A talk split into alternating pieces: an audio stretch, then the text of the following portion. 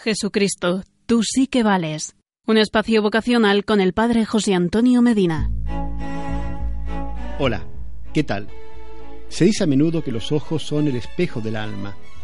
Nosotros mismos podemos comprobarlo y de hecho lo hacemos habitualmente. Es suficiente con mirar a alguien a los ojos para saber, o como mínimo para intuir, qué es lo que se mueve en su interior.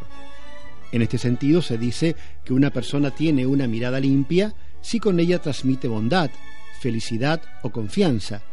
Por desgracia hablamos también de miradas sucias, si éstas transmiten rencor, envidia, orgullo e incluso odio.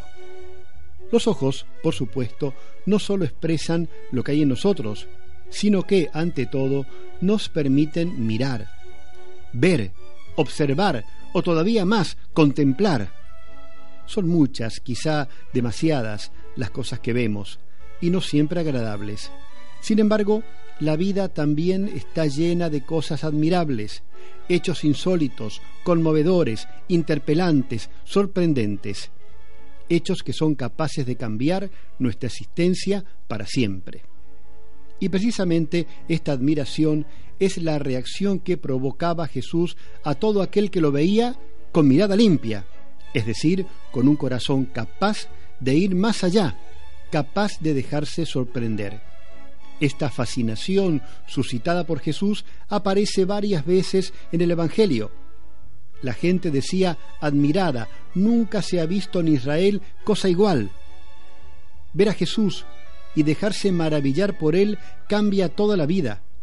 La admiración mueve el corazón con la fuerza de un huracán y ahí precisamente en esa fuerza nace la pasión del testigo. El testigo es aquel que ha visto, que puede dar testimonio porque lo que cuenta no le ha venido de oídas, sino porque él mismo ha presenciado una maravilla, algo digno de ser transmitido, o por qué no, gritado y cuanto mayor es el acontecimiento, mayor es la fuerza del testigo. De ahí que aquellos que vieron al Hijo de Dios hecho hombre, o todavía más resucitado, no puedan dejar de hablar de lo que han visto y oído. Así se expresan de una manera única Pedro y Juan al ser recriminados por su testimonio en favor de Jesús.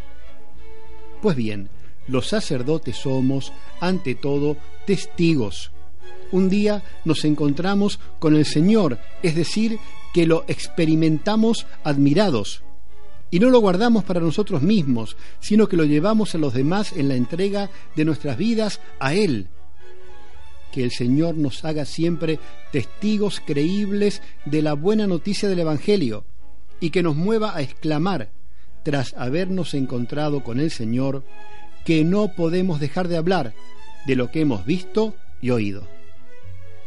Jesucristo, sumo y eterno sacerdote, tú sí que vales. ¿Y tú que me estás escuchando, no te animas a seguirle?